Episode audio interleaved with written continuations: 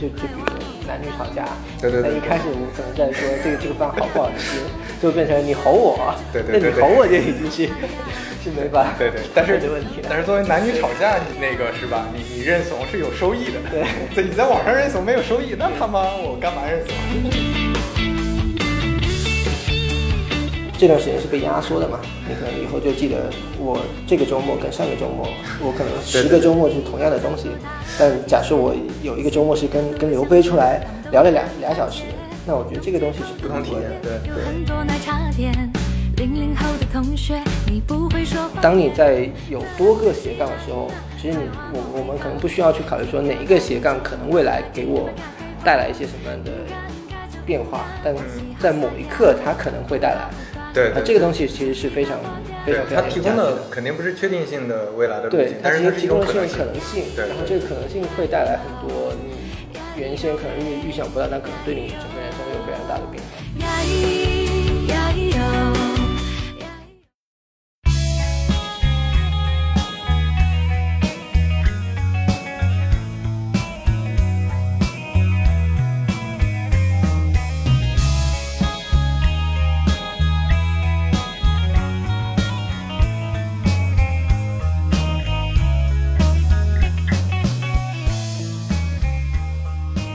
OK，呃，欢迎收听三五环。今天邀请到的呢是，呃，林航。那林航跟大家打声招呼吧。呃，大家好，我是林航。呃，然后之前是做媒体对吧？呃，我之前在网易新闻做了从实习到工作算四年吧，然后后来去了一家广告公司待了一年，然后再后来就在极客一直做，反正是算社区社交方面的一些事情吧，然后到现在做了四五年。嗯嗯，对，OK。开录之前我们一直在聊播客，那我们就先先聊一下播客这个话题。你什么时候开始听播客的吧？我真的比较花比较多时间听播客，应该就是今年。嗯，OK。然后有两个契机吧，一个契机是我当时我忘了具体是哪一部电影了，可能是可能是《复联四》或者是哪一部电影，然后呃我在朋友圈看到有有人分享反派影评的一期博客，然后觉得聊得蛮有意思的，就把他前面讲的所有我看过的电影的那些节目，我全部都听了一遍。然后我觉得这个是因为他们本身有一点像偏右派，然后就是整体的那那个价值观，其实可能跟我的价价值观也比较接近，所以我会觉得听他们讲，一个是他们确实懂电影，一个是他整体的这种价值取向可能也会跟我更接近，所以后来就这个是我常听的一个节目。哎，那呃，它跟你之前看文字的影评有什么区别呢？你感觉？我觉得文字影评可能更多的还是非常就是就电影本身去聊，比如说它的一些一些创作手法啊，或者是它具体里面有多少多少什么样的细节。OK，但但可能他会更多的去讲说这个电影它在就是比如它有一些什么样的价值取向，然后它整整个的一个时代背景，或者是，然后我觉得这些东西可能在我听起来会比较有感触。嗯嗯，明白。就它可能提供的这种，嗯，就是丰丰富程度不太一样。就文字写下来的可能会是更，我我觉得它有点像是讲出了一些我也很想讲，但是我没有再表达出来的一些东西。比如说，对举个例子，比如说他讲《少年的你》，那我我我我是易烊千玺粉丝 OK 然后我当时是第一时间去看，而且我觉得这个电影其实拍的很好。虽然有很多人在说它，比如说融梗啊，然后涉及到抄袭啊，然后它有有很多个不同层次的争议。对，就比如说电影本身拍的好不好，然后那电影它改编自一个原著，这个原著是有抄袭或者是融梗嫌疑的。对对，嗯，那在这个事情上面，我们怎么去把几个问题摘清楚？是是是，比如哪嗯些东西是电影本身拍的很好，但是它它哪一些方面是有争议的？就是就是呃，现在的社交媒体里面可能就真的没有几个人在讨论这种事情的时候，能够把它一五一十掰扯清楚。明因为。你观点越是极端，越、越能够吸引别人来认同你。但是你当你去用逻辑，或者是你要讲清楚一个事情的时候，你你就会分一二三四。那一二三四的时候，大家是不会去认真去看你这个这个文章的。明白，哎，这你说的这个很有意思，就感觉是，可能播客这个载体会更有耐心一点，它在它在内容上，你像自媒体，它更多的是会是做爽文，对吧？嗯就标题党爽文，它要快速的吸引你注意力，不然你就就会跳出了。但听播客的人可能不会说，我听了第一句、第二句没什么兴趣，我就跳出了，可能会更有耐心一点。还有一个可能更简单直接的，就是他觉得好的电影，我确实也觉得还不错。嗯然后他觉得很烂的电影，我觉得就就真的我也是看不下去，所以我会觉得，哎，我看完一个电影之后，我从他这里，就一个是我听一下他可能从，他也算是他他是一个电影从业者嘛，嗯就是可能不管是上游还是下游，那从一个电影从业者的角度，有一些什么样的一些信息增量。另外一个就是我只是获得一个认同，嗯就是哎这个人跟我一样。那我觉得这个这这两种可能对我来说都是一个听播客的一个价值。明白？那你就你是没有发现那种呃写文字写文字影评的呃影评人跟你有这种这种共鸣吗呃，也有，但可能看文字会比较累。啊？OK，对，对，嗯嗯然后我本身其实也不算是一个很重度的电影爱好者啦，但是我只是说我看完一些比较热门的或者我比较有感触的电影，我可能会去找一找有没有，嗯嗯，其实是是寻寻求一个认同啦。明白。然后呢，你还会听什么播客？然后呃，反派影评是我觉得是从信息量的角度给我一个，就是我愿意每一期或者我挑他的节目里面至少标题或者那个电影是我感兴趣，我我可能都会听一遍。嗯然后另外一个我一期不落的就是极客里面有一个用户叫 Cedric，嗯，OK，呃，宋指导，然后他做了一个民间的这种跟极友去一对一，或者可能也也有可能是几个人面基，然后聊天，然后他把这个过程录成一个播客，叫嗯面面相觑。对，呃，有点像是说去把面基这个过程，同时也是就是可供围观的，就云面积的状态。就你可能你可能嗯看来你在极客里面很熟这个这个极友，然后对。平时你们可能会有接触，但你们不一定说，因为见面毕竟还是一个挺难的事情嘛。嗯你要在同一个城市，然后你时间要要对得上，然后你们要一起出来。对。但你听，比如说宋指导跟某一个你平时互动的也好，假就假设说宋指导跟刘飞嗯在那在那聊天，嗯那我好像感觉我也在现场，就虽然我不一定。我确参与说，说，说不上话，但是我觉得我参与在这个过程里面。是的，是的，然后这两个人我也很熟，嗯然后他们我能够听到他们的声音，然后听到他们的语气，就我觉得我好像也在参与这样的一个对话。是的我觉得这个状态也是，它就它就是更偏我们刚才在聊的闲聊类的那种明白状态，它就是一个陪伴，就是一种人跟人之间更亲近的一种关系。对，这种载体会比，因为因为之前面基可能大家就是传一个合影，对吧？嗯传一几个文字说啊，我跟谁见了，我们聊了什么，但这种、对吧，参与感会弱很多。这种载体，就你你参与不到他们的过程，你只是的参你只是在给他们面基完之后发的那个打卡图点赞，但你不知道他们聊了什么，他们他们开了什么样的玩笑，然后中间的过程是什么样的，我觉得这个还挺有意思的。明白。所以反派影评和呃那个面面相觑，面面相相觑，面面相觑。然后这这两个是其实不同的场景，一个是其实你是要获取信息的，另一个是闲聊陪伴的，对吧？嗯你你会这么区分？对，因为我是因为今年刚开始听嘛，然后其实面面相觑我以前也不听，就虽然我跟宋指导就表面上大家好像客客气气关系还不错，但是他之前就是他之前录的节目我也会可能会转发会会点赞。但我其实没有听，没有去听，我可能就第一期第一期听了，呃，然后还行，但我后面我我也不知道为什么，就可能我那个时候还没有建立起说我对播客的这样的一种好好奇跟兴趣，嗯。所以我真正开始听是我我好像九月份去旅游，然后旅游的的途中途中是有很长很长的时间你你可能就是没有别的事情可干的，对，然后又没法去做一些需需要集中精力去办公或者玩游戏做你做集中精力的事情，你就觉得很累嘛。是然后你本身就出去玩，然后你还要你还要去做这种呃事情，那就很没有必要。所以我就把他的之前做的那个时候已经有十几期了，嗯哼，就他录到十几期的时候，我听了第一才开始听对吧？对，然后我就把它全部下下来，然后我在飞机去的路上，然后回来的路上，然后、呃回来的路上已经听完了，我在去的路上，然后我在中间几个城市之间坐火车的时候，我就会会会去把所有的都听一遍。嗯我可能是他的节目里面节目听众里面短时间听完所有节目 耗时最短的人。哼，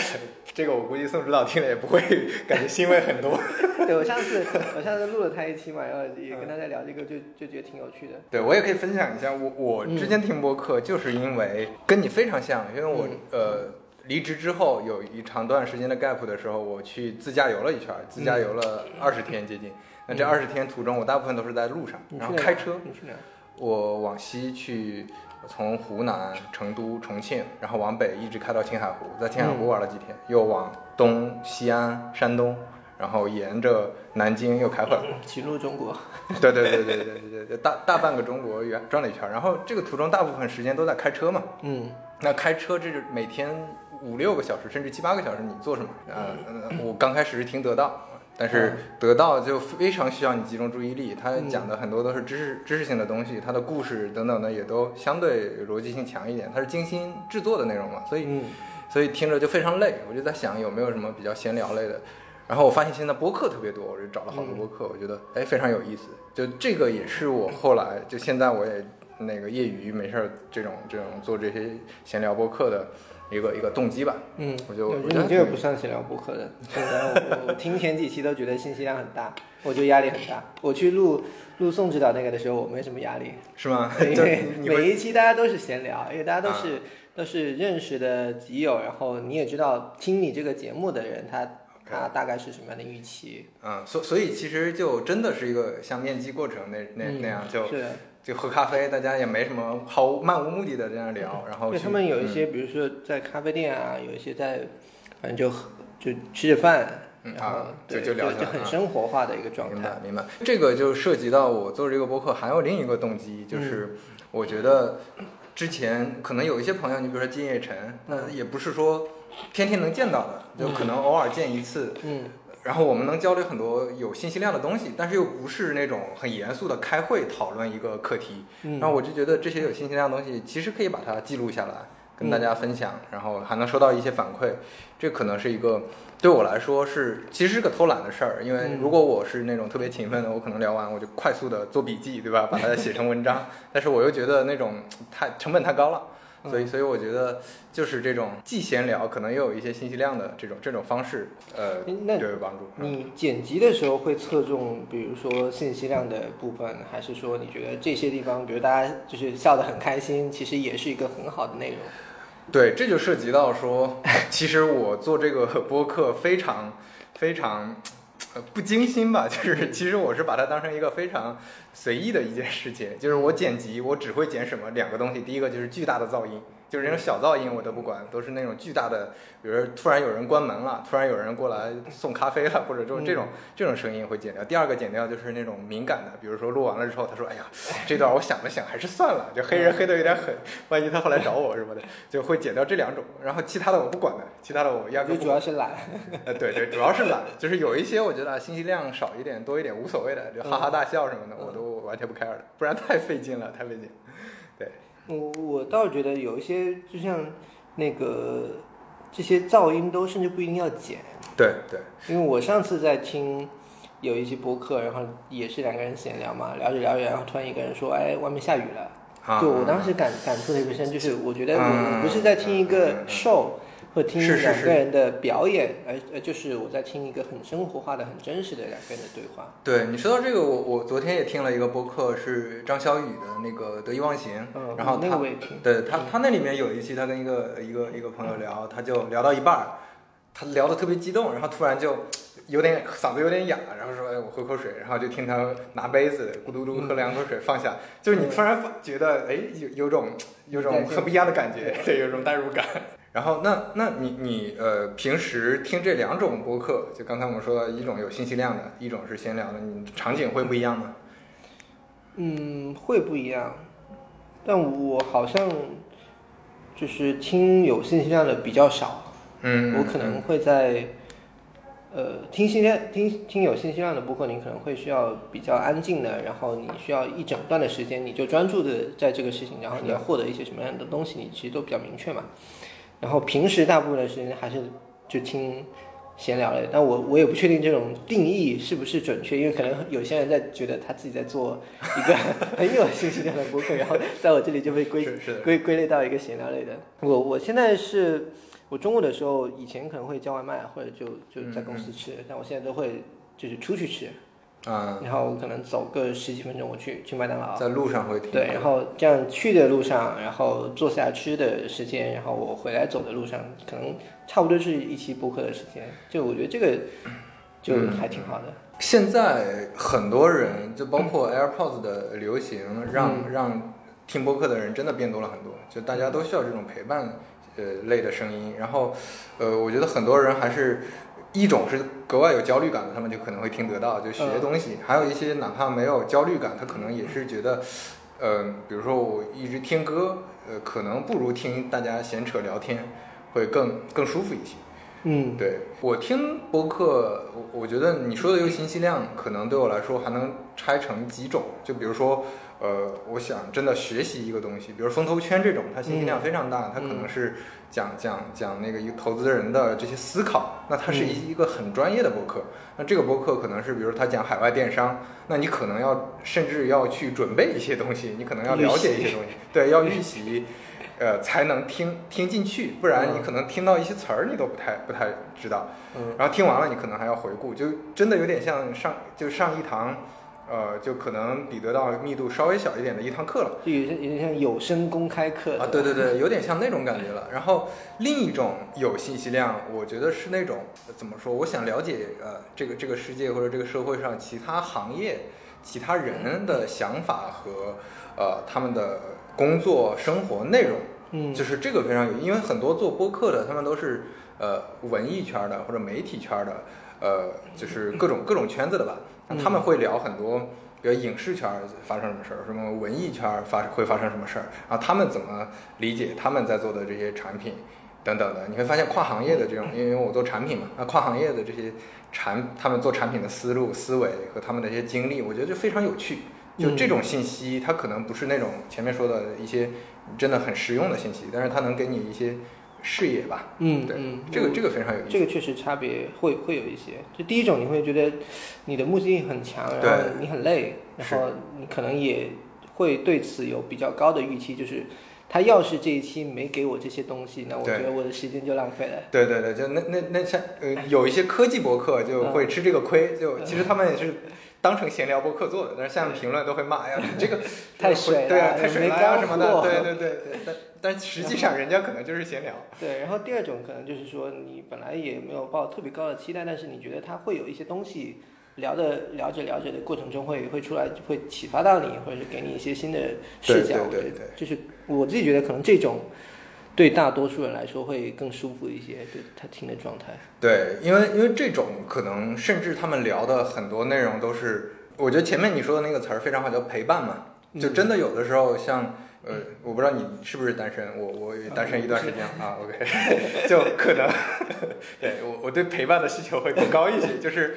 呃那你晚上夜深人静，对吧？你突然能参与到，哎，那边有三个人在聊天儿，你听着他们聊天儿，而且就真的是，就像你前面说的，呃在咖啡馆里四个人，只不过可能你那天嗓子不好，嗯没法跟他们交流，但是听他们三个扯淡、吹牛逼、侃大山，哎，很有意思，就是有这种这种陪伴的感觉。嗯，我有有听一个播客叫《剩余价值》，然后是嗯三个女媒体人在做的一嗯个、呃播客节目，他们会聊一些比如说媒体啊、女权啊，然后可能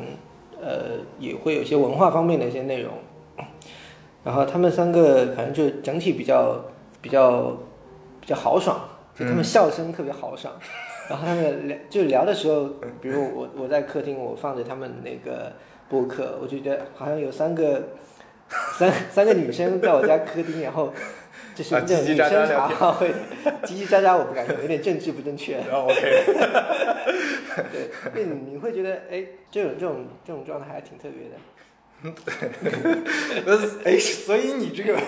啊，你这个你这个诉求点，我觉得还是很有意思。希望你的客厅有三个女人，是吗？那倒也不是，就就觉得很热闹，就啊觉得很热闹，就是陪伴感。对嗯，因为我我我其实不算话特别多的，就是我哪怕参加聚会，我可能也是就听着听着朋友在那吹牛逼，然后我可能也话话比较少，但我觉得这种状态我其实很舒服，因为我知道我不需要说话，他们也能感受到我的存在。嗯哼，然后就他们聊得很开心，我我哪怕坐只是坐在旁边听，我也觉得就是我已经达到我们这次聚会的一个目的了。嗯嗯就嗯，就可能每个人的状态不太一样。对对，呃，所以所以我我我那个就是说到。就这这就是产品经理的毛病，就可能又会去想这个这个这个行业或者产品，我我还是挺挺看好播客这个行业的，我觉得它还是会一直发展的，因为戴耳戴那个 AirPods 啊或者其他蓝牙耳机的人越来越多，嗯然后但中国买得起 AirPods 的人也不多吧？呃，对，不一定 AirPods，你像那个那个什么华强北一百块钱一样的，一样的嗯效果都能连 iPhone 的，然后。呃，大量的这种蓝牙耳机，以及说使用场景，因为我们这代人就是呃呃那个跟随互联网成长的这代人，也越来越有那个消费能力了，可能买车，对吧？以及说这种平时上下班的时间当中能能用到的这个呃场景越来越多，陪伴感。陪伴也是一个重要的点，就是你你看现在为什么养猫的越来越多，因为它需养猫、养狗、养宠物的越来越多，因为都是需要陪伴嘛。嗯，我倒是觉得就是其声音这个市场肯定是很大的，对，就是声音提供陪伴这个市场肯定是很大，但我不确定播客是不是足够大。嗯。因嗯为你你你想想，就是在在所谓播客，播客其实是你主动去打开一个制作精良的、的内容节目的一个状态嘛，有点像有点像，比如说你去看一个公众号的文章，对。或者你去看一本书。对。但，其实，在播客之前，你说电台嗯嗯或者是那些什么 FM 广播，嗯，对，它其实在解决的是同样的一种需求。就假假设我们说，呃，孤独或者无聊要 Q time 的这种陪伴的话，那其实这两这前面这几个东西是市场非常大的，嗯，就包括微信微信公众号里面有那那种就是声音声音类的的公众号，嗯。声声声音公众号，然后我们以前小的时候就听的那些广播节目，嗯嗯嗯。就那个市场我觉得应该是非常非常大的。嗯嗯，对，因因为呃，就可能如果是主动打开这嗯博博客的话，它的门槛肯定还是会比较高的，嗯就不像刷抖音、刷快手，我可以对哗哗哗，对吧？那你可能还是要去挑你想听什么节目，然后这个节你对这个节目的预期是什么，就就是主动选择就已经是一个非常高的门槛了。嗯对嗯嗯，对对，你如果只是打开是什么 FM 几几几几几几点几那可能大家只需要做打开这个动作，然后有什么播什么嘛。你可能给我点几首歌，那我就听听几首歌。你给我聊点什么什么，像以前电波怒汉，啊 就就那种东西，那我也可以听。是的，是的。对，但是，嗯，现在其实电台，因为我有朋友在电台嗯行业，就也很不景气，因为现在听他们电台的，要么就出租车司机，嗯。基基本上是他们的忠实用户，对。对，滴滴司机，呃，然后再就是下沉群体，就可能相对比较下沉的，因为呃现在娱乐方式实在太多了，就不会，嗯。就收音机已经是一个非常久远的词汇了，感觉，嗯，对，那所以你可能还是要去看，比如说是什么样的人，然后满足的是他什么样的需求。就假设说，这，有点像 讨论产品啊，对，就假设说你要解决的是呃无聊时间的陪伴，那嗯可能就是他确实是那些四五线城市的人更需要这个呀，嗯对吧？嗯那年哎轻可能，就是这个为人为什么呀？我我我觉得反而一二线城市的年轻人就孤独感更强吧。四五线城市它的娱乐活动，首先他们上班时间就短，他们是嗯五六点就可以出去娱乐了，嗯对吧？然后呃，再加上那个那个，基本上亲戚朋友都在本地，所以特特别特别多。所以我觉得可能一二线城市需要陪伴的更更多一点，但是有没有时间，就是确实是另一个问题。对，可能是这陪伴和时间，我觉得时间是真的四五线城市人不缺，但只是说他们这个时间可能有更刺激的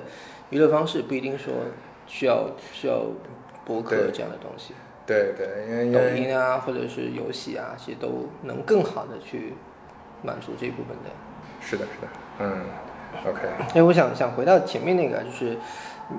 就是你觉得做播客这个事情给你的生活带来一些什么样的变化？嗯，因为现在刚开始做嘛，现在还没有任何变化，就是有一个好的点是在于，嗯，比如说我之前可能，呃，找你喝杯咖啡，或者说找其他朋友喝杯咖啡，嗯，就会觉得哎没有什么由头，对 对我觉得这个是很很很重要的一个事情。对对对，就是，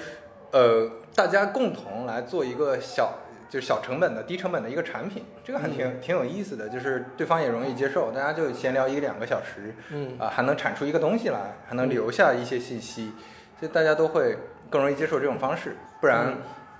不然就可能会比较怎么说，就就会要么比较尬，而且这种形式可能会略严肃一些，嗯，略严肃一些，大家聊的聊的内容就会密度更大一些吧。而且你作为一个单身的，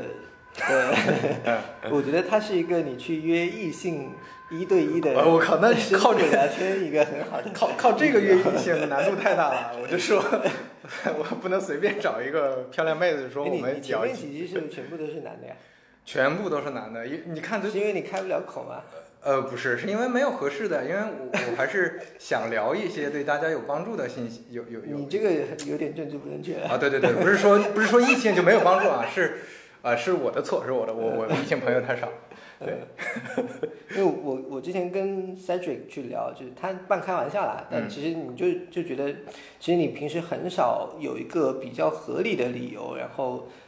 去约一个异性，然后一对一，同时又大家觉得不那么尴尬就没有什么很强的目的性。对，你看这就是是这是面面相觑它的好处，因为它是基于极客这个载体，然后极客平台上妹子多多呀，而且它可以挑选，哎，这个照片怎么样，那个照片怎么样？对，但但是但是我只能从对对对开玩笑，我但是我只能从存量的朋友里去去找了。那我我我刚认识的朋友。呃，倒也有可能，但是我本身认识异性的渠道就就并没有那么多。但是，现在听众里如果有有朋友愿意找我聊，啊，可以可以留言。可以可以聊聊看。我我确实觉得他是，我不知道你是不是一个就是表达欲很强的人。嗯，其实一般了。嗯嗯，但是我我觉得这个事儿，呃，也隐藏了一个动机，就是说我能够有一个契机去表达和跟人沟通，这这也是我的一个目的吧。嗯嗯，我我反正是这这一两年，我越来觉越觉得表达是一个很个人，而且它本身也是一个利己的事情。是的，是的，就是你如果不主动去讲出你的想法，你是没有办法吸引到可能有机会跟你建立联系，但是缺缺少这个契机的人。就不不管是比如说跟朋友约出来见面吃饭，还是说比如说像这样去录一期播客，或者是你在社交媒体上主动去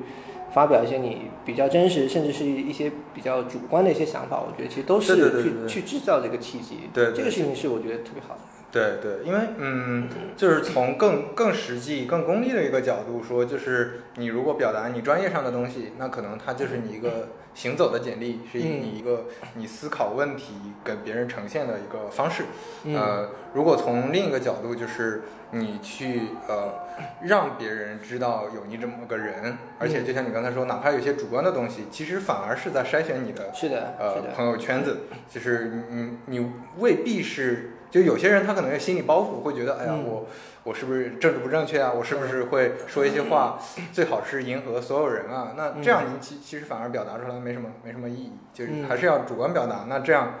嗯，那个跟你志趣相投的人，慢慢的就大家会会交流在一个圈子里，这样嗯其实反而是好的。就主要是你去满足所有人也没什么意义，对你来说并不是一件有好处的事情啊。对，因为因为那个这个也不能呃怎么说，就是呃我们在在屋里谈就比较简单，但是有些人可能他就没有在网上发表过言论，没有被很多人关注过，就当被很多人关注，就肯定会有人骂，有人喷，有人批评。嗯那那些意见不同的人的批评，就可能会导致他慢慢的去变得比较对迎合别人一些。对对，其实我觉得这个事儿上倒没没有，确实没有你。你会有这样的压力吗？我刚开始会有啊，刚开始还年轻嘛，我我写东西的时候，在知乎写东西，呃，才刚刚工作两三年，对这个社会的认知还比较简单，所以我刚开始写，发现哎，怎么就我觉得挺对的呀？为什么这些人还在还在说我？然后我就看他们的观点，我就在想，哎，我怎么让这些人喜欢我？那其实你你后面会质疑自己吗？会啊会啊，那那个时候会的，那个时候会，那个时候没啥自信的，就觉得 谁他妈都都是对的。现在觉得呃无所谓了，对，无所谓了，因为因为你你发现你是说服不了嗯，他们的，就嗯而且呃从更本源的角度来说，你没有必要嘛，是的，的就是呃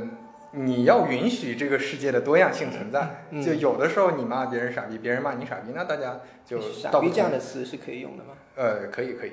就是道不同不相为谋，对吧？嗯那我就我做我的，他做他的就完了。我我自己其实也是这样的观点，然后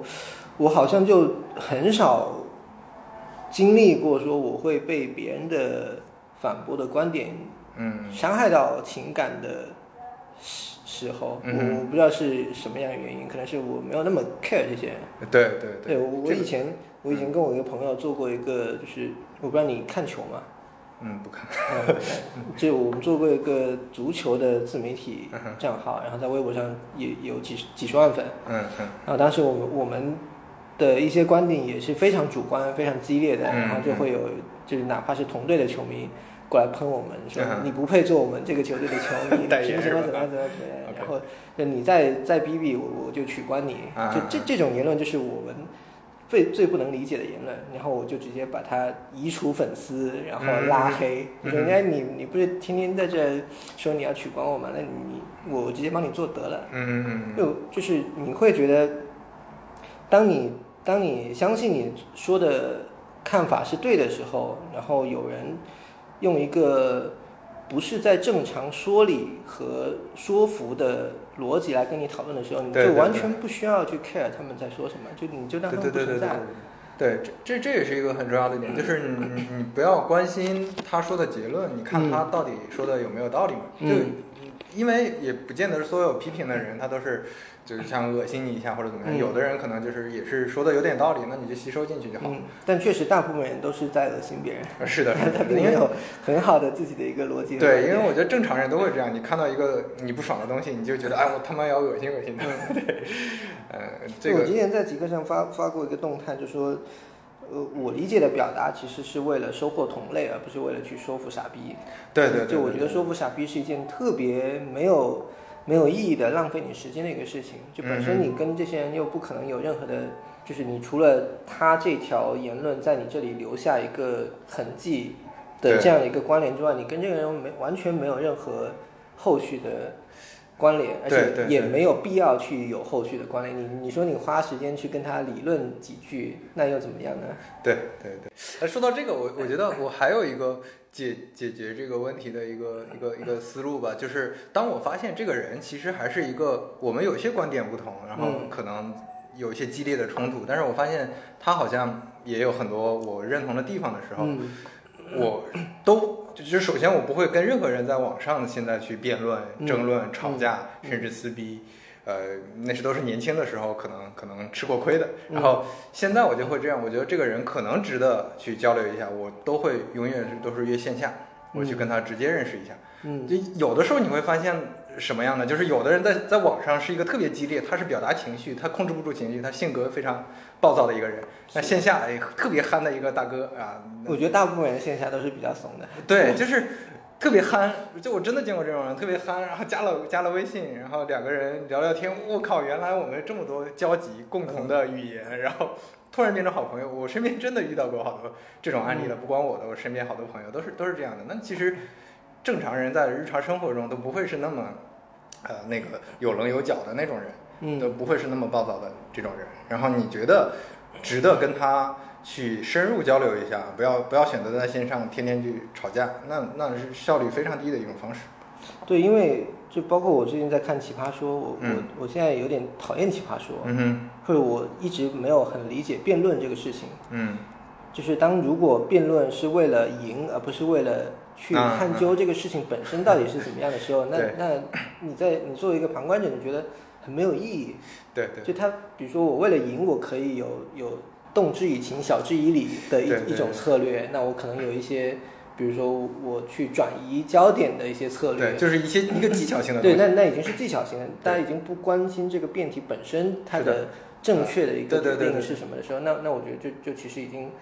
脱离了我们一开始的那个出发点。我觉得很多时候在网上去跟人讨论事情的时候，就就是为了。赢，对对对对尤其是如果当你有一些粉丝的时候，嗯你觉得哎粉丝看着我这个事情我我不能输，我输了我就丢脸了，对。那你会就是已经没法去放下你那些情绪，然后你的立场，然后你去回回到那个事情本身。我觉得这个就很对对很没有意义。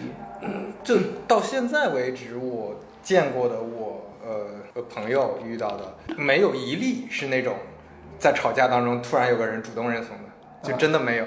真的没有，就呃。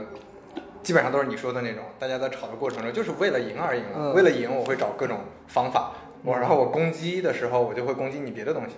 就嗯。我我本来我们是在讨论一个可能是数学话题，然后聊着聊着我就把你的学历摘出来，你你又发现我之前三年前写过一个傻逼帖子，你把那个傻逼帖子弄出来，然后然后我那个你在证实你的学历的时候，我又把你之前的一个什么傻逼言论弄出来，那这个就没完没了。对，因为这这个事情就真的很难，而且它不只是可能辩论啊，或者是在社交媒体发言，就它其实在很多方面，比如说一些社会议题啊，或者哪怕你只是人跟人之间的相处，都会有这样的问题。就就比如说男女吵架，对对对一开始我可能在说这个这个饭好不好吃，最后变成你吼我，对 对对对那你吼我就已经是 是没法对对，但是的问题了。但是作为男女吵架，你你那个是吧？你你认怂是有收益的，对，在你在网上认怂没有收益，那他妈我干嘛认怂？所以最最后大家还是会需要去衡量这个事情怎么样做对我是有利的，对对对然后什么样的策略、什么样的方式是对我对我是有利。我觉得人都是还是最后是做利己的决策啊。对，所以，所以我我我之前有过类似的经历，或者我看别人有过类似的经历之后，我就会觉得，我靠，最低成本的事儿就是不理他们。就像你说的，我就拉黑，我也不交流。我想交流，我就线下，你你不跟我交流，那算了，就就永远都是这种简约的处理方法，嗯这，样最好。我我自己平时就是我觉得可能有有几个不同层面的，就是人跟人之间的这种互动啊。嗯有一种是我作为一个，呃，从我自己出发，我可能就是有表达欲，嗯我就是想说，嗯说完之后我渴望一些认同。嗯。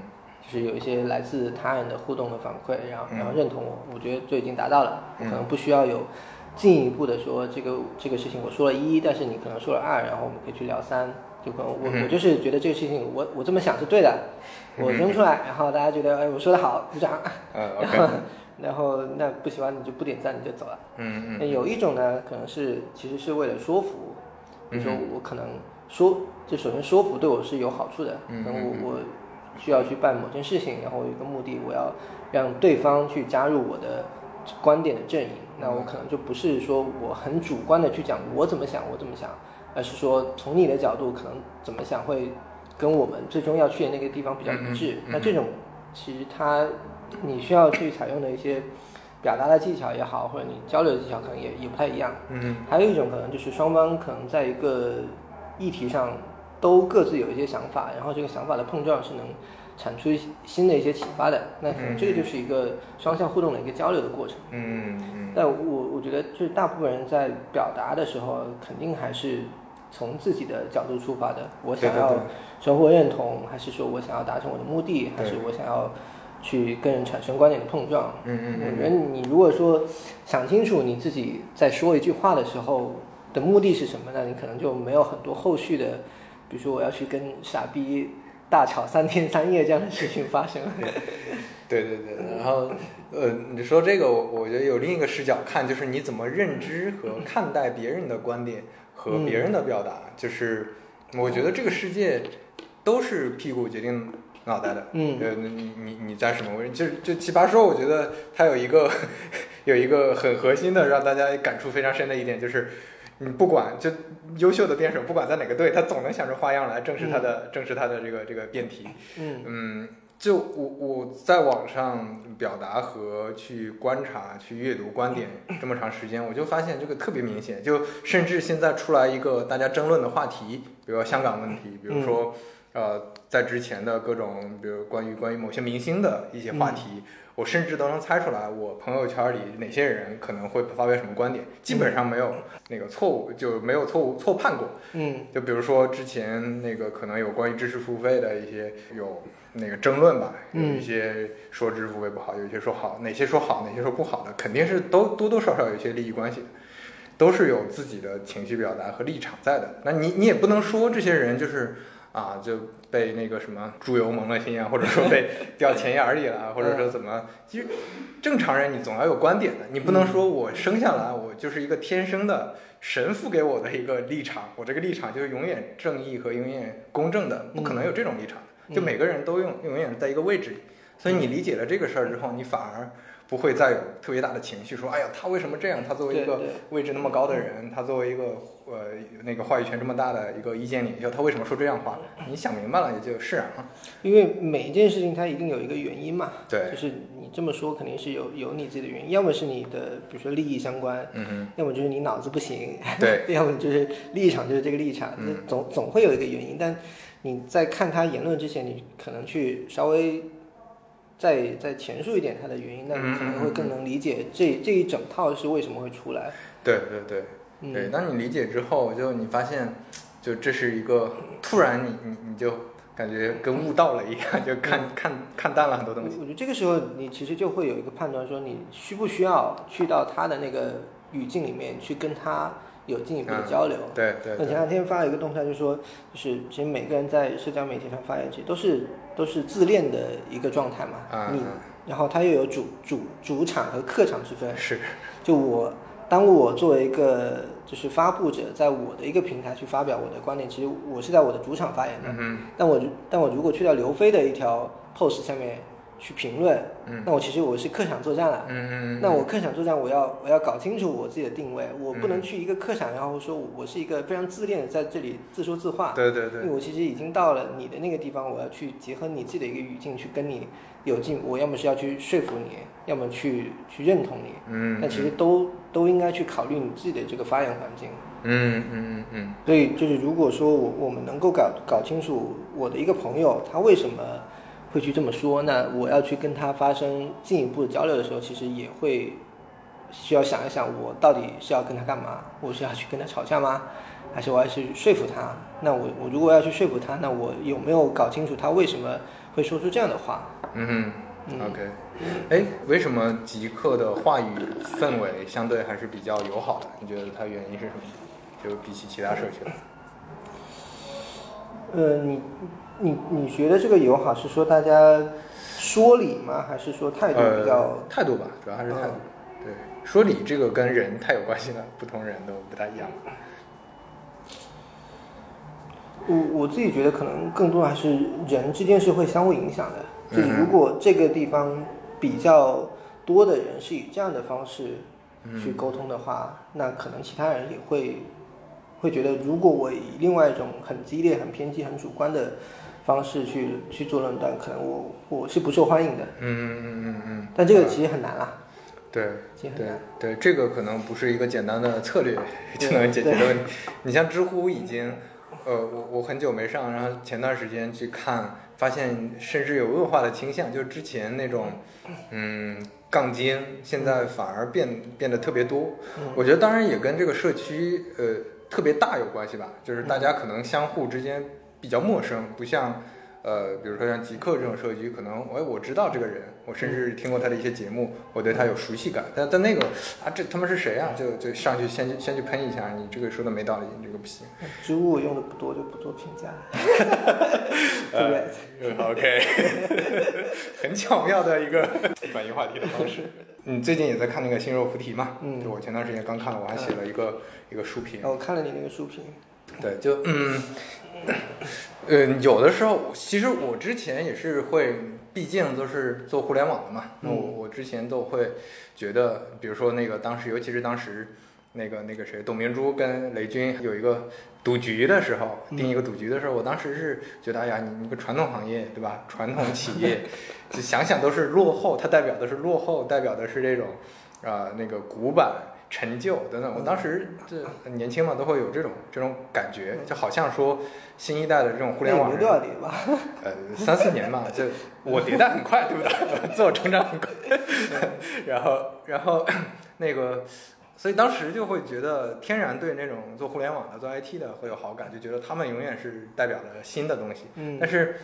这些年我开始反而，我就我跟你说过嘛，我我今年开始看一些企业家的嗯。呃一些书，然后看看一些之前的大家的发展，大家是怎么思考问题的，尤其是像曹德旺这本书，嗯。嗯，就像他自己在那个在序还是后记里写的，他刚开始是口述别人记录，嗯然后到后来发现不行，我要自己写，所以他自己写会写的特别实在，嗯会写的特别接地气，然后但我还挺纳闷的，就是，嗯，你先说。啊，就是它的内容你会发现，怎么说，它有非常呃非常让人震撼的那种企业家精神和看对待问题的深度的思考和强大的执行力。我觉得这些这些方面是我之前可能想象不到的。我总觉得啊、传统企业就是一个非常传统的呃行业，一个已经有了成套的那种规则。那这些人只是有一些资本或者有一些什么关系，他们就到了那个呃流程化的这个工业体系里，就变成了一个老板。我嗯后来发现不是这样的，就他们是还是有非常多值得学习和借鉴的东西的。就反而现在因为互联网的资本过热，导致很多很多你会发现很多嗯那个创业者，很多创业团队就还是比较空吧，就他们嗯可能只具备一些，比如说拼搏精神，比如说年轻人的这种这种能熬夜的这种那个精力是够的，但是他们对很多事情的思考是还是比较比较单薄吧，嗯。嗯，他好像确实是口述的。那我在看这个书的时候，我有一个有有点题外话，我有有一个挺好奇，就是这些自传或者这些传记，它是怎么能够去还原当时就几十年前的一个对话的具体内容的？比如说嗯，他们俩在在见面吃饭，然后就是啊谁说了什么说了什么？对对对对对，然后我就 很好奇他他怎么能够这这个东西还原度会会，对，就挺神奇的。我一直是个记忆力不太好的，就可能我都忘了很多很多的事情，然后我我就挺好奇这些他是怎么能做到，而且看起来还是真实性挺高的。对，因嗯，我感觉这可能跟嗯、就是这些企业家他天然的有一种，这不一定叫自恋，就是可能是他有去回顾和记录自己比较重要的时刻的这种这种习惯吧。你你像马云在刚开始创业，他都嗯，要把十八罗汉录个像，对，我觉得这些就很很，很神奇我每一次看的时候就觉得很神奇。很对特别震惊啊！他们做的时候怎么能知道哪一天他们存下来这段？嗯，嗯，当当然这是幸存者偏差了啊，因为还有很多人也记录了和那个还有可能很多企业家也没有记录，然后呢，我们就就忘了对对对对对记录了一些有记录的。对，是的，是的，但是确实这本书，我觉得还是非常推荐听众也去看一看。啊，我觉得就是写的很很很很好很好，就对。是能够看到一个，我印象最深的是他真的是一个能找到问题然后解决问题，而且是真的就这么去搞的对对，一个人。他会把问题跟你讲得非常清楚，他不像有一些呃企企业家或者说做业务做做产品的人，他们会写的相对呃比较抽象和概念化、理论化。嗯呃，他是一个成功人士，那当然他他写的东西，他提的概念，当然很多人都追随。但嗯但是那种不不代表没有价值啊，那种可能也是有价值的。但是这个会更让你看到这种真实的企业家精神，他真正做事的时候不太像，不是特别像呃，就我我之前年轻的时候，可能跟大部分人想的也一样，就是哎，他有一个非常牛逼的一个想法，他这个想法决定了他以后怎么怎么能成功，就给嗯 idea、idea 嘛。但是实际上你会发现，他是解决纷繁复杂的各种问题，才能、嗯才能慢慢的去走到现在这样。我印象比较深的是他，他首先他能找到一个更大的问题，然后他能够去做很多事，努力去把这个问题解决。对。就比如说有有有两个我印象比较深啊，一个是他好像在讲他们那个是叫高山，高山吗？呃高山线啊对。高山线。一个它的玻璃厂，对，一一开始做一个水表玻璃嘛，嗯。然后说他们自己做的这个水表玻璃跟好像就是当时有两套标准，然后这两套标准差的还挺多的，嗯导致他们就最后呃那个产品就是整体状态不是特别好，所以他们就去找了那个两套标准怎么去把它最后协调，然后就按一套标准去做。然后中间找找了很多，比如说政府部门啊，然后做很多的事情，然后最对最终就按他们这个方法去解决了。然后另外一个，好像我我记得你在你你那个书评里面有写到，就是他们去搞人事档案，啊，对对对对对，他们当时要招一些就是有技术的人，然后但但是因为这个就中国的那个档案体系有有问题，所以他们就直接去推动，相当于说整个人事档案体系最早是从从他们开始对对试点搞起来的。对，就是第二件事儿，我印象也很深，就感觉他是边界，他完全没有给自己设边界，就是我遇到这个问题，我去看它的根源在哪儿。因为这种像一般人的想法就是，哎呀，国家就政策是这样的，那我怎么办呢？那我只能是说啊，多加点钱，你过来吧，或者说我怎么找一些兼职过来，还是他想的可能是当下情况的解决方案，但是他永远想的是，我反正试一试看，我有就那个政策现在是这样，但是你能不能改变呢？他可能会多去想一步，嗯这种难度非常大的。因为我之前哪怕接触的很多互联网的从业者，虽然就像我前面说的，我觉得可能是代表着革新，代表着创新，但是在做很多事情的时候，他还是会比较死板的，他会觉得。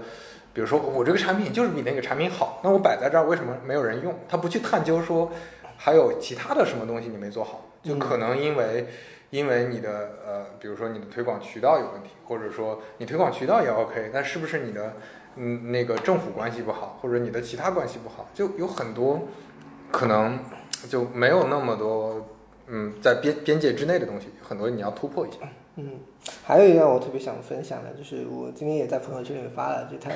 讲那段，他当时有一个机会可以去香港，啊，对对对，嗯，然后他什么，他老婆死活不让，嗯说什么以死相逼。对。然后他说他最后想了想，就是香港机会很好，但是老婆的生命也很重要。那那一段真的是把我看笑了，对特别特别耿直。对，就老婆的生命也很重要。他还是带点幽默感的在说的，半开玩笑的在说的这句话，我我觉得不是哎，我觉得他这这是他真实的想法。他就真实觉得说，觉得我觉嗯得他应该就是一个这么耿直的人。OK，我最近就是我发现我最近在在训练早起。嗯嗯，早起这个事情，就我现在七点起，但经常起完之后会睡回笼觉。但我觉得啊，就是我早起之后发现早起的好处非常非常多。嗯就比如说看书是一个，就可能你你精力比较好，你七点起来，你有一段完整的的时间，其实就是比如说社交媒体也没什么新的 post，没有人那么早会起来发朋友圈或者发什么即刻动态。你这段时间你刷也刷不了什么东西，然后你这段时间你可能就可以完整的去看会儿书。嗯然后比如说洗衣服，然后做做个早饭，就煮煮点粥做个早饭，你你会发现早起这段时间，还是就相当于让你的的一天好像一下子多了三分之一。对对对对，因为我们以前上班时间比较晚嘛，然后可能就是比如说十十点左右到公司，那很快就午饭了，然后但是你有早上三个小时的时间的话，你会觉得这一天好像一下子拉长了很多很多。嗯然后我最近就这段时间看了很多书，包括这本书，其实很多都是那个时候看的也也是早上看的，就挺就挺有意思的。对对对，我我我我还没有养成习惯，但是我在逼自己早上看书，有这种习惯。因为晚上看书，我我之前试过看书，但是、呃，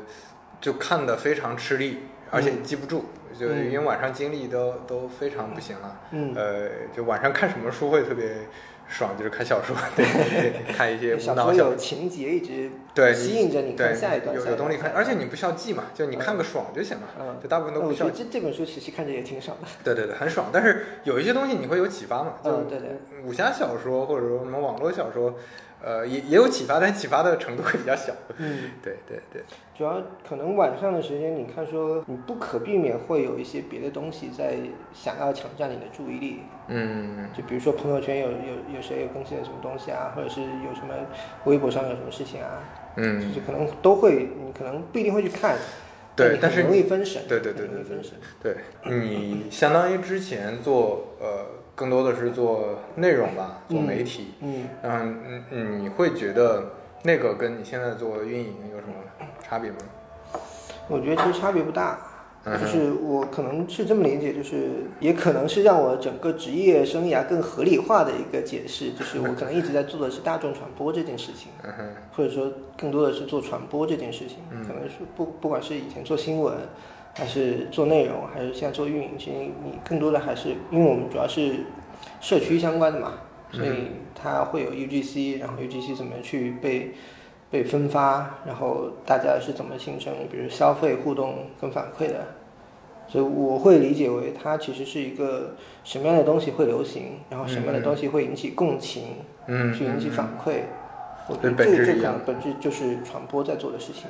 明白，这跟你专业是一样的，呃，我大学是学的新闻，新闻啊对，OK，但我可能就是也没什么正经的在上课，我成绩是倒数的。我大学就一直在打游戏，是打打实况，然后打 DOTA。哎，就我们再聊点，这既然聊到这个，我们就聊点轻松的话题。呃 你现在业余会玩什么游戏，或者会做什么事情吗？我现在不玩不玩游戏，我大学的时候玩的很疯，嗯然后呃，我现在平时可能，我现在最喜欢的是滑雪，就马上冬天可以出去一下就跃进到小资生活的那种 那种伪中产 伪中产的生活。对，我我们是去年就公司去北海道 outing，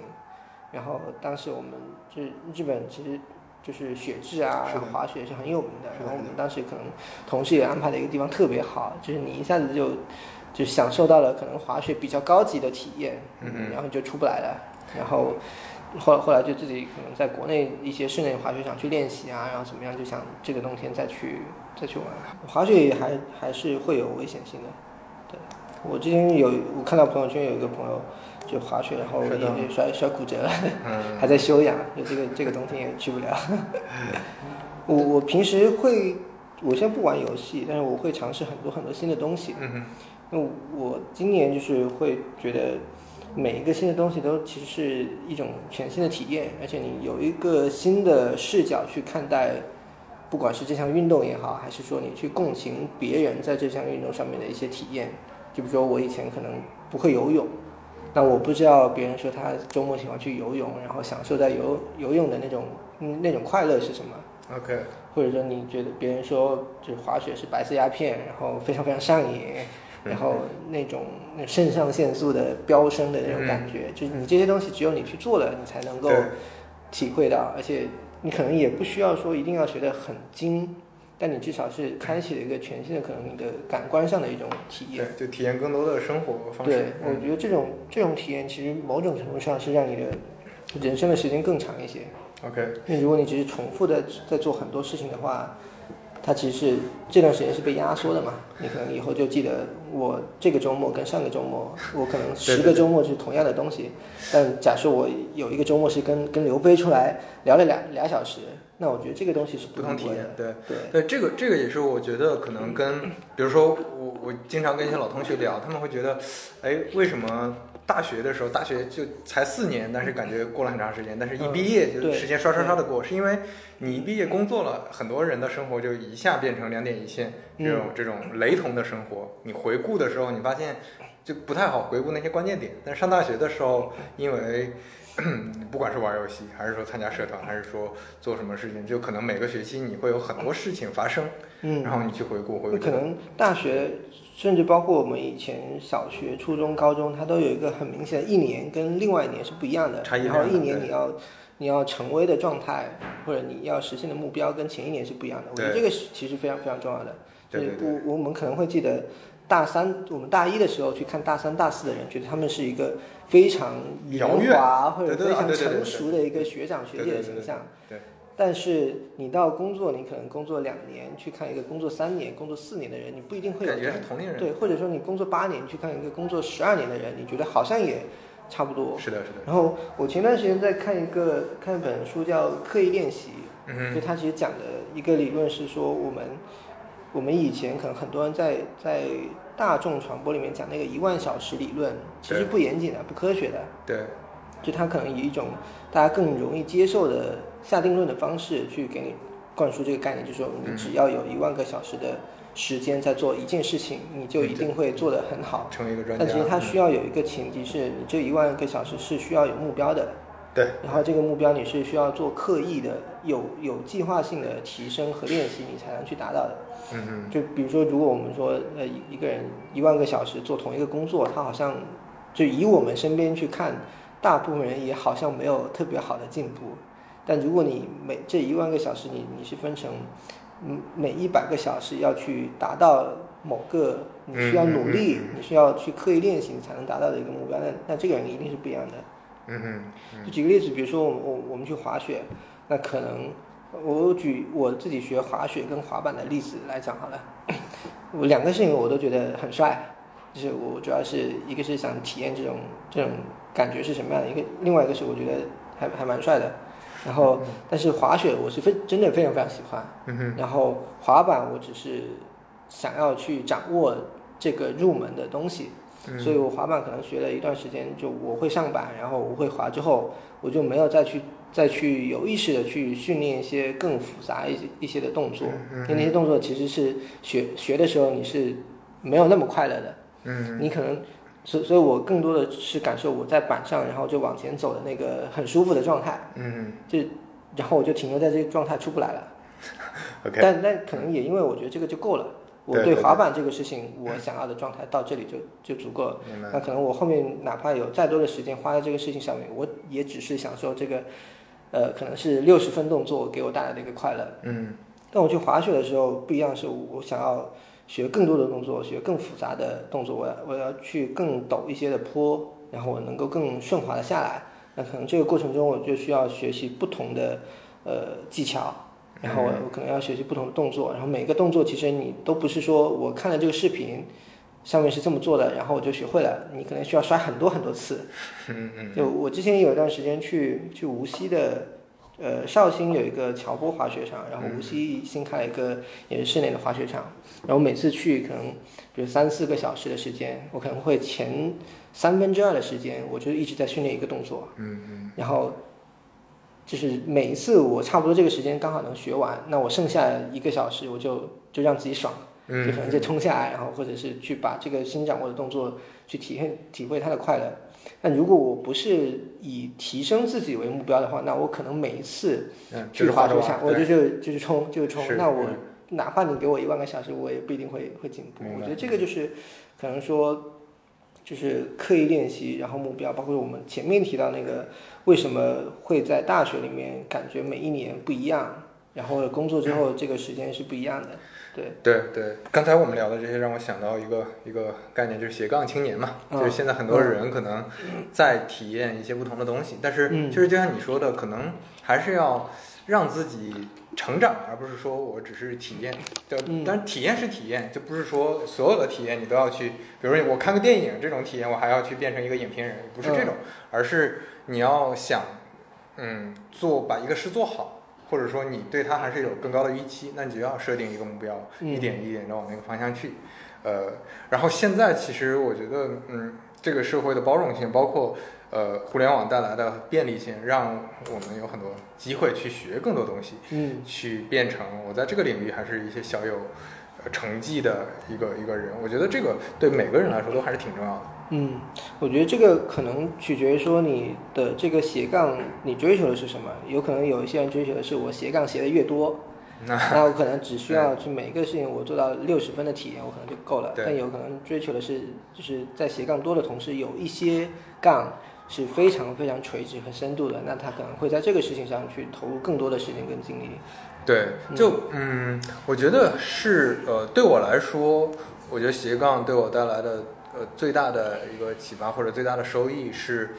它能给你人生开拓另一种可能性。嗯。就比如说你你看乐队的夏天这种，他们、他们有很多乐队都是啊、头条的运营，对啊码农，然后只是业余做乐队做的还不错，但是他肯定是要做到一定呃呃那个专业性，是的。一定程度才能啊进入这个节目，然后突然就火了。嗯。然后突然他的人生就变成另一条线了，嗯。就就其实你包括我，我当然现在还没有，呃，就就是把自己完全呃那个设定在自媒体这条路上，但是自媒体对我来说，呃，它的各种帮助，不管是我让我认识更多有趣的人，还是说对我的职业职业方向的个人品牌，都是有很大帮助的。那它完全都起源于我之前对写作这件事儿的热爱，就嗯我愿意写，我喜欢写，我想把它写得更好，而不是说我就天天写着我要自己朋友圈写写，或者自己那个在那个 QQ 空间写一写，对，嗯，就是嗯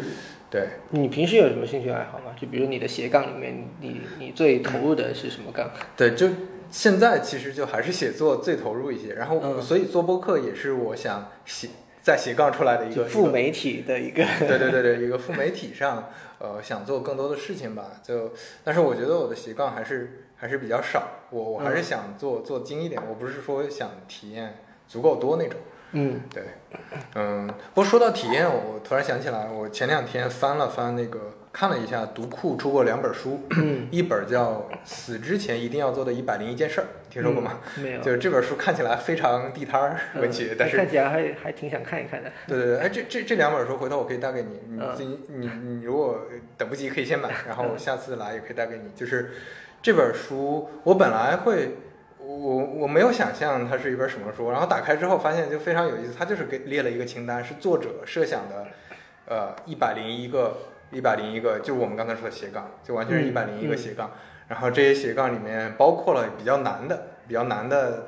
不，它里面甚至会说你要拿诺贝尔奖啊什么的，有一种这种清单嗯嗯项。然后还有一些比较简单的，比如说吃霸王餐，嗯，就是你去饭店，他就作者说，哎，你可以尝试一下去一个五五星级酒店的什么自助餐厅，不付钱，偷偷溜走，嗯看看会怎么样。嗯他就会体给你各种人生体验，一百零一个。嗯然后他同时还写另一本书，叫呃，做完一百零一件事儿，成为超级英雄。嗯 这其实跟这个很类似了，也是一百零一种体验。我觉得非常有意思，就是因为作者的脑洞，嗯他会把这些，他他会用一种很戏谑的方式，黑色幽默的方式去写这个事情本身。嗯呃，让你读着很愉快，而且同时会给你一个启发，就是哎，我那个对啊，老年的时候我回顾自己的人生，我哎，我有些东西是不是比较遗憾，有些东西是不是没有体验？嗯那是不是在现在我们可以把把一个人生清单列出来，我们去多体验一些好玩的东西？这个这个是非常有意思的一件事儿吧？我觉得，嗯我觉得我看完之后，我虽然没有按照他的清单去做，但是我会摘出来一些好玩的，包括我自己以前的想法，我会列个清单自己审视。对，嗯，那诶，讲到这个，我我有两个东西，这还蛮想聊聊一聊，分享一下的。一个是我觉得我现在这个阶段可能更偏向于说，我想要去获得更多的体验，然后因为每一个体验可能给我带来的这种冲击也好，或者感官上的一个个状态也好，都会是一种新的启发，就是我可能知道这个事情它背后其实有这个事情本身的一些快乐的点和他去呃思考或者看待这个世界的方式。就比如说，我前段时间跟跟我们一些朋友喜欢打德州扑克，嗯哼。我不知道你玩不玩我。知道，嗯，我玩嗯我对。的不多，玩的不多，嗯嗯，然后，那他可能有一些，比如说赌博的快乐在里面，也有一些可能做呃信息收集，然后做理性投资决策，就包括你去看长期收益、短期收益，嗯，然后你去去看人的这种状态，就是它其实会给你带来一种新的从德州扑克掌握来的，然后就从这个游戏本身出发，但是可能你可以用到别的方式地方去的一种思维方式。嗯哼，然后，呃，我是前一段时间我在朋友圈看到有一个朋友，然后在分享一个游戏叫 Bit Life，嗯嗯，好像是前几年在美国就是霸榜的一个游戏。然后这个游戏就是一个呃类似虚拟人生，这一开始给你分配一个角色，这个角色可能智商什么样，外表什么样，然后呃是一个电子游戏吗呃健康程度怎么样。它它是一个 App。？OK，叫 Bit Life，然后嗯你你分配完这个角色之后，你从零岁开始，然后它它就是一个纯文字的游戏，然后一岁、两岁、三岁，然后这个过这个过程中你可以做很多很多的决策，然后每一个决策就会给你这个人的各项分值，包括你后来的人生际遇带来一些变化。就比如说你在你在七岁的时候，你看到一个老师在殴打一个学生，那你要做你是躲得远远的，还是说你要去反抗？明白。然后比如说你在酒吧里面或者你的健身房里面遇见遇见一个女生跟你搭讪，你要去去跟她干嘛干嘛，还是说你就你就就离开她？嗯，就是每一个角色，当然他最后不一定是非常有逻辑的，但每一个角色都会让这个人的人生发生一些变化。嗯哼，然后有时候一个变化就会导致这个人的整个人生的路线都都完全走偏了。嗯，就比如说在机场。有人给你塞了一个包，你要不要帮他拎拎一会儿？有可能拎完之后你就进监狱了，因为你可能是啊是个坏人是个坏人，是有毒品，嗯然后你你就开始在监狱里面去说你要不要越狱，还是说你要好好服刑？啊，这个听起来很有意思对哎。然后这更有意思的是，他可能每一个人你可能就玩个半天或者玩个一一个小时，然后这个人人生就结束了，你就走完了一个人从一岁到到可能是三十岁，也可能是到一百岁的一个人生，然后你会发现，哎，我我现在所处这这个状态，比如说我现在二十九岁，嗯，那可能我经历的这二十九年只是很短很短的人生，嗯。然后或者说我今年经历的二零一九年，只是我可能七十岁人生里面七十分之一。那我会突然意识到，哎，我有很多很多的可能性。这个可能性不是说我就在这在在我已经走上的一个轨迹里面就一直这么下去。嗯，每一个变量都可能导致你的人生发生很多不一样的东西。所以这个我觉得可能跟你刚刚聊的说那个斜杠的东西有点有点相似，就是你可能你当你在有多个斜杠的时候，其实你我我们可能不需要去考虑说哪一个斜杠可能未来给我带来一些什么样的变化，但嗯在某一刻它可能会带来。对对，那这个东西其实是非常非常非常它提供的。肯定不是确定性的未来的路对径，，但是它是一其实提供的是可。能性，对对然后这个可能性会带来很多你原先可能预预想不到，但可能对你整个人生都有非常大的变化。我推荐你玩一玩，好好呃，OK，它蛮有意思的。虽然可能不一定会玩很久，但是你玩几次之后，你确实有一种新的去思考你的状态的一种 OK，我会把这个贴在文案里的。嗯，我你刚才说这个，我想到两个事儿。第一个是嗯比较小的一个事儿，就是你说的那个特别像那个 Rick and Morty，你知道吗、啊，我 r i c k and 我 Morty 里面开始在看这个，对有一个游戏厅，它里面嗯某一集有一个游戏厅，就是、呃那个 Morty 带上一个头盔，突然就进入一个游戏，那个游戏就是从他生下来开始，一直到老死。哦，我还没看过，不要跟我剧透。哦，我靠，是这样啊？你还没看过呢？对我，我以前想看是吧？我我还没看我身边所有的人都推荐这部剧，就神剧。我知道它是神剧，但我以前每一次看我都看不下去。我第一集大概看了四五遍，然后我就我能勉强看完，但我没有 get 到它到底多有魅力。然后我是前、嗯前一两周我去看了第二集 OK，我觉得第二集很棒很棒，才才开始吗？我才开始看，我觉得可能是第一集不够吸引我，或者第第一集没有没有特别 match。第一集一般般，就是嗯第一集只是我感觉它只是有一个背景设定，让你知道啊、是有一个爷爷带着孙子的一个故事。啊，对对，但是一定要看到第六集，坚持到啊第六六集。集我看了，第六集你看了是吧？第六集一定要坚持到第六集之后，整个嗯你对这个动画的理解就会天翻地覆，就包括它，嗯，我就感觉第四季不是刚上刚上映嘛，刚开播，它完全放飞自我了，就是那个嗯脑洞已经。就你你你你就正就感觉正常人平时想的脑洞都可能达不到他那个。我还在看第一季，对，嗯，好，没没关系，你也你也可以讲。没有没有，我刚才就想说，就就已经差不多说完了，就是他那个游戏其实就跟我们的街机游戏厅一样，他戴上一个头盔，就经历了所整个一生，嗯，然后然后他摘下头盔来有点懵，然后上面居然还打了一个分数，说你这个人生过得怎么样？然后瑞克说，哎，你这个不行，你这中间有一个决策你做错了，什么？就跟你说的那个特别像。嗯对，那他那个是虚拟虚拟现实，呃，这这是那个那个你整个其实是人机交互的那种虚拟现实，呃，我感觉还是如果我有生之年能体会到这种游戏，我觉得会特别牛逼，特别爽。哦，对，我刚刚在想，就我我刚刚不是说有两个东西想跟你分享。哦，对对对，你还有另外。我我刚想起来了，就 是我昨天开始在想一个事情，就是人有没有可能在梦境里面控制自己？嗯然后我我是昨天早上睡醒的时候，我可能以前模模模糊糊有这些想法，但是昨天我开始去想，因为我觉得结合比如说以前刻意练习的这套理论，其实人的大部分技能都是通可以通过训练习得的，就包括我可能就不管是专业技能还是什么技能，其实都嗯。都可能是可以通过这种方式习得的。然后你刚才讲说，呃，那个死之前要做的一百零一件事情，那比如说吃霸王餐，或者是那可能更极端一点，可能是一些犯罪的东西，嗯，我是没法在日常生活里是的，就嗯除非我真的知道我第二天要死了，那那我我就在想，那有没有可能在梦境里面做到平时你做不到的，而且它能给你带来这样的体验？因为嗯我们知道，我们以前可能做过一些梦是有类似的感觉的，比如说你你突然飞起来了，或者你怎么样怎么样。那嗯我们应该也做过一些梦，是你在梦里面突然意识到你在梦里面，对，然后但是我们可能没有那么强的意识，是我可以去掌控这个梦变得怎么样。然后我昨天就起来之后，我就就就开始去看，然后是真的有这样的一种亚文化和这样的一种理论，它叫清醒梦，嗯哼，然后好像有有另外一种说法叫清明梦，嗯。然后前几年在百度贴吧是一个非常大的吧，嗯，然后里面会有很多人在教你方法是吧？在在分享方法，然后再分享经经历，嗯。然后再讲说，你通过一些什么样的日常生活中的训练，能够让你在梦里面能够控制自己。嗯，我我对这个事情就就觉得哎太神奇了，但我后来看多了就有点慌，因为一个是说这种梦其实会影响你睡眠质量，你可能在梦里呃那那那肯那那显然那肯定 然后另外一个可能就是你有一些人可能无法很好的去分清。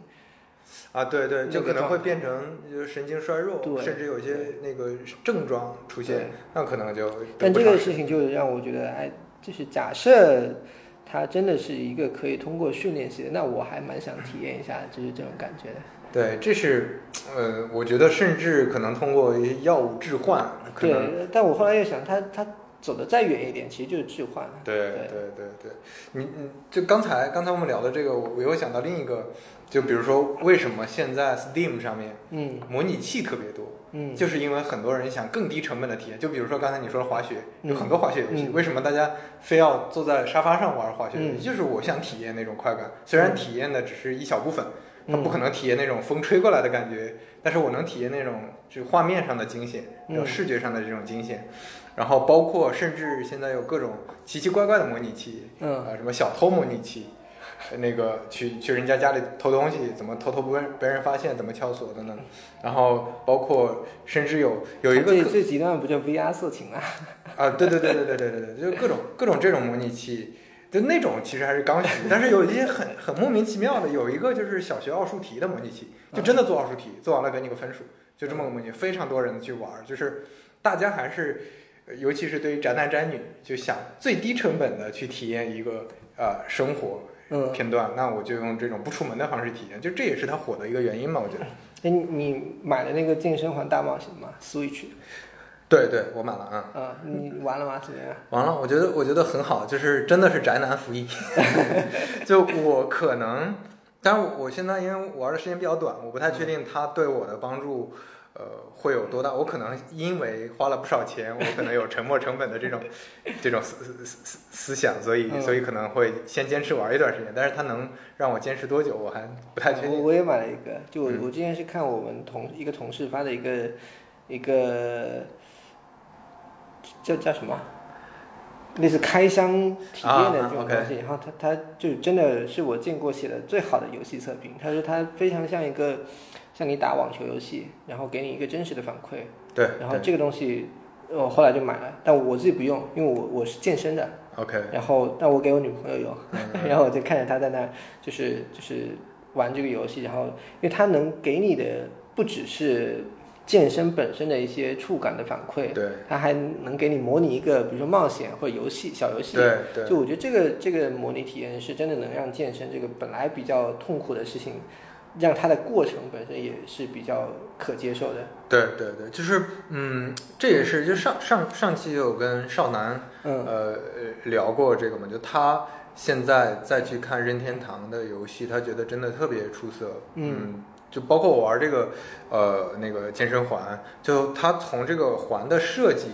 到绑绑上绑在腿上，就两个机器，一个在环上，一个在腿上，然后它能够监测到四十八种健身的那个那个方健身的那个那个动作，嗯。然后并且把这些动作融合到一个呃有完整体系的大冒险中。它甚至开场动画有五分钟，嗯，就是呃我至今还没看那个开场动画。对，其实其实其实其实没什么内容，但是但是它是很细心的去做，嗯让你有一个这种沉浸式的体验。那这种这种游戏性，就跟我们怎么说，跟跟近几年我去呃看互联网产品的那些比较浮躁的，或者说比较没有怎么说，嗯。就是没那么有趣味，没那么让你感觉到哎有童年的那种快乐的这种这种产品是很截然不同的一种体验。嗯，可能就是很多互联网产品，它的游戏化机制是为了让你去做事情，对可能他们就是游戏化本就是本身就是游戏的快乐，对我觉得可能可能是这样啊。比如说现在最好的资本、最好的那个呃，比如说动动画、动绘，然后那种所所有的各种呃文案也好、策划、界面、游戏性等等的，全都在最赚钱的手游里，嗯。而不是在呃，当然海外的单机游戏还好，嗯。然后但是比如说我我我看我前段时间其实尝试玩过，因为我看那个民工漫啊，看看一些喜欢的漫画，我会玩龙珠啊，玩海贼王，玩火影它的官方的手游。嗯我觉得我靠，现在的手机游戏的画面真的做的已经非常棒了，它的里面的呃，甚至很多细节比我看的动画都要好很多。但是玩起来你就会发现，它都是想尽办法让你氪金。嗯 就你玩的那种，就我其实是不介意说你这个游戏收费很贵，比如说你收费一百块钱，收费两百块钱，嗯我买来我就想体验一下，重新体验一下童年的那种快乐。你让我把《龙珠》的冒险故事体验一下，嗯非常开心。但是不是的，它那个就玩一定要变成一个网络游戏的设定，就一定要有那种买卖道具，一定要有那种升级这个升级那个，一定要有复杂的这种游戏机制，然后那个动画的剧情和动画的这些内容反而变成了搭配的东西。对，嗯所以我就觉得在在看任天堂的这种单机游戏，我觉得非常非常喜欢吧。嗯嗯，我现在玩手游玩的很少，我好像一直就没怎么玩手游。我嗯。上一个我比较沉迷都是以前，比如说单机游戏，像什么大富翁四、对对仙剑奇侠传，对，就是很上了年纪的游戏。然后后来我就玩 DOTA DOTA 一，我我我一直是一个对升级都不是特别能很快接受的人，所以我是 DOTA 二我都都不玩。嗯，然后玩玩足球，就比如说实况或者非法，我可能嗯。更喜欢的还是这种，它整个游戏设定比较开放，然后它的游戏的快乐来自于，比如说你对手的不确定性，或者是每一个微小的变化带来的不确定性。就是我有一段时间去尝试玩过，呃，一些比较火的手游，然后我觉得也有一个很明显的感觉是，你知道它的这些设定是为了什么？就比如说它，你知道它这个地方给你这样的一些提示，其实就是想让你做完它的引导之后去到下一步，然后下一步其实大致就比如说让你为了下一步的升级或者为了下一步的付钱，对就你能够大概知道它的，它虽然这些机制引导的很好，但你就觉得，呃我我好像已经看到了我氪金氪了多少之后，或者是我花了一千个小时之后我的那个状态，我就觉得这对种对对对，没有给我。带来 没有给我带来很好的一些可能性，或者是它的随机性。对对我我也是这样，就每次我都努力试着说，我要不要坚持玩一个游戏，玩几年，感受一下。我一般通常都是三天都坚持不下来，就玩了三天，就就像你说的，我看到了那个路径，立刻就闲着了，立刻就提前闲着哎对，就是感觉索然无味。但任天堂或者 Switch 的游戏，你就就觉得不一样，就是因为它更多的还是人，就是谁在跟你玩这个游戏，其实是更重要的，而对不是说你在玩的这个游戏本身。对，就就好比说我我特别喜欢呃上半年我玩了那个 PS 上的呃那个蜘蛛侠，嗯它出了一个新的游戏蜘蛛侠，然后我最喜欢的事儿。嗯包括很多玩家最喜欢的事儿，不是打剧情，不是里面的动作，嗯当然它它那个游戏性设计的也很好，包括它的服装设计。它最牛逼的一点就是它把那个游戏地图是完全按照纽约的那个地图嗯给呃缩小了、简化了一版，就就是逛纽约去。对，因为蜘蛛侠它是可以飞嘛，它可以在天上飞来飞去，它可以在街道上走路，甚至是可以跟人对话，帮人做任务，可以它的所所有的大楼，呃，地标嗯，都非常好。就甚至我有我有朋友去过纽约的，到我家一看这个画面，哇，这个这个真的跟他见到纽约非常像。所以我最喜欢的事儿就在里面漫无目的的逛，逛了之后去体验一下，就像我这种。啊，暂时还没有 去过纽约的人来说，对我来说是一个非常舒适的一个一个哎，体验。你玩塞尔达吗？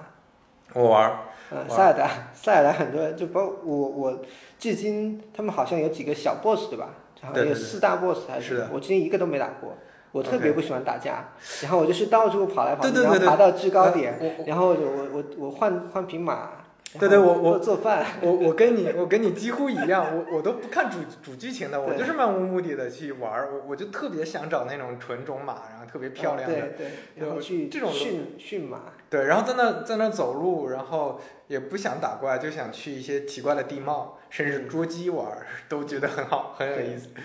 对对对，就这种这种，我觉得。我觉得是不是因为我们是这代人，会不会零零后他们是在手游环境里长大，他们可能对那个更有乐趣？我不知道，我觉得有可能会是，就是离零零后已经有点远了。对，但我确实觉得，就是 Switch 包括这种多人的游戏，像什么狼人杀、德州扑克，其实最重要的是谁在跟你玩，然后嗯人跟人之间的互动，反而是这个游戏本身。甚至我我不知道是不是游戏本身就是应该是人跟人的互动。对对对对对对，我觉得这个事情还挺有意思的。像我以前，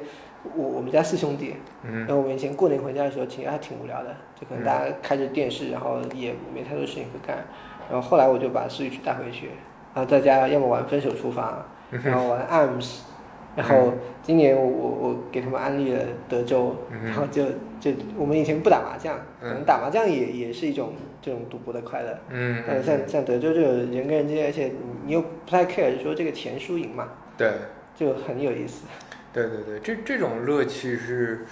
嗯，感觉跟那种乐趣不太一样，就是网游里的那种乐趣是完全是另一种。就我可能要的是，我花了钱，我就有一个你可能要的是成就，成就感，一个地地位感，但是他要的不是游戏里的快感，因为那那个就像我们前面说的，你你内心里是知道我在耗多少时间，就是网游无非就像让你耗时间在里面或者嗯花钱在里面嘛，嗯就你是知道你多耗时间和多耗钱，你就能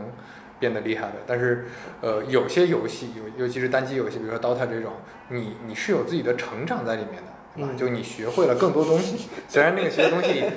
呃，也没什么太大用途，但是那个会让你的成就感变得不一样。那个成就感不是你耗来的，不是你花钱得来的，而是你自己觉得啊，我学会了一个东西得来的。那个我觉得不太一样的。我现在可能已经过了那个很喜欢游戏或者很喜欢手游的年纪，所以我我不会觉得在游戏里面掌握一些东西，就可能我不太需要游戏带来的这种成就感和认可，嗯嗯所以我会更关心的是游戏让我跟一起玩游游戏的人这种互动或者是感情上面的一些一些加深，我对对觉得可能这个对我来说更有价值一些。嗯。可能比较小的人，他会因为他没有一个就是社会关系，或者是没有一个游戏之外能够去建立你这个人的权威，建立你的存在感，建立你的成就体系的一个很好的的的环境，所以他会比较喜欢在游戏里面，如果玩的好，嗯嗯，大家都都知道我是一个特别牛逼的玩家，那这种成就感的反馈，可能对他们来说也是很有价值的。是的，可以。我我们是不是今天聊的 挺久的了？挺久的，可能就聊的密度比较嗯，好呀，那那我们今天就先聊到这儿呗。嗯，感觉还还有很多想聊的，我们可以下回接着再聊。不然就又又往四个小时去了。对你上回聊了四个小时，对吧？但是我看他剪出来一般都还不会特别长。对他他说他一般也就是比如说两个小时左右，但可能那天他又刚好没事情，然后我们就聊聊得放开了，然后他也不知道怎么剪，我也不知道他会怎么剪。前面说的我比较懒，所以之前聊了两个小时的，我也一般都剪个剪剪就就懒得去看，因为有的是很顺的聊下来，你中间要剪还要考虑很多逻辑性，就嗯就很烦，我就算了，就都堆上。嗯，所以我的 播客一般都一个多小时。哎，你有遇到就是聊的不太不是很顺的吗？现在暂时还没有，因为因为我选的这些朋友都还是比较能聊的吧。嗯，你你你说的你怎么确定我是能聊的呢？呃，就感觉我我们之前聚会的时候，我其实话比较少。就是我觉得总有东西会说能说的，有的我我判断可能就你哪怕引导他也没什么东西可说，那就那就那就算了。嗯，对，第六感。哪一个第六个？呃，然后哎，我刚才要说什么来着？呃，就是我我之前聊，我其实反而有一个呃我觉得特别有趣的东西，就是一般关了关了话筒之后，嗯，会有会会我们会再聊个二十分钟半个小时，那那个内容也会非常好玩，因为都是刚才聊大家憋着，觉得哎呀想一下算了，不适合公开说。我 我还好，你觉得都因为我主要是就大概能把握哪个东西能说，哪个东西不能，不能说我就绕开一下。啊对对，呃我我的意思就是绕绕开了，但是嗯关了话筒之后，啊大家就放开了聊，嗯会会聊很多很多有意思。上次上次跟少南聊也也剪了好多嗯不能说的。OK，那那我们今天这期就先到这儿、嗯啊，感谢大家收听，还在录。我以为已经结束了。